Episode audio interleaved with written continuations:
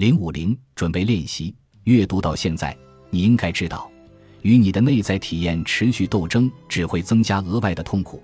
我也希望你能通过仪表板练习和暂停练习体会到这一点。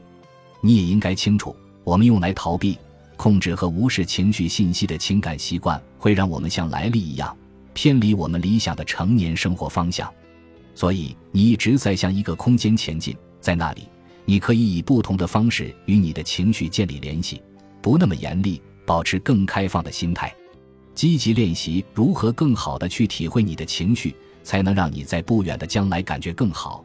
你也会由此获得情绪调节的技能。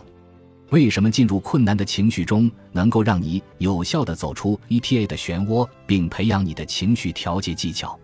有两种解释：一种是为了减少不适。另一种则是为了努力接受并主动感受不适，这两种疗法都以传统的认知行为疗法 （CBT） 为基础，并拥有大量的理论研究支持。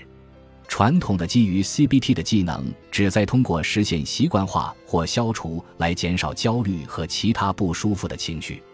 习惯化是指特定的情况会触发你的生理和情绪反应，而反复曝光在这些情况下时，你的反应就会减弱。就会产生习惯化，消除恐惧或焦虑的反应，意味着意识到自己能够处理这些情绪，意识到即使身处这些情况中，也不会有不好的事情发生。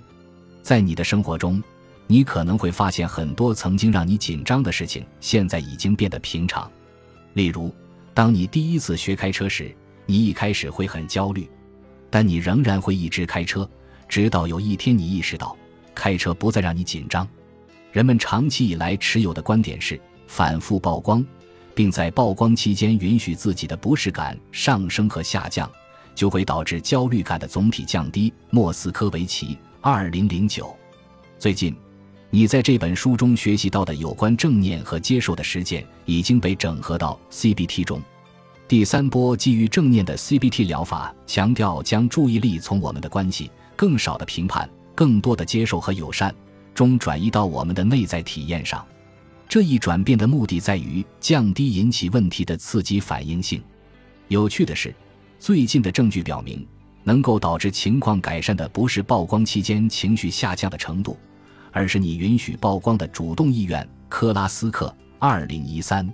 换句话说，真正重要的是你主动尝试的意愿。在这一章中。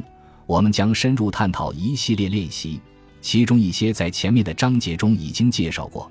他们将教你如何更主动地关怀自己的情绪。一些练习是在你的日常生活中可以应用的简单练习，另一些则是更深入的练习，可以随着时间的推移提高你的情绪灵活性。如果你发现一个练习特别有用，你可以在你的笔记本中记下来。在书的最后，你将需要回顾这些练习。以制定你自己的正念掌握练习计划。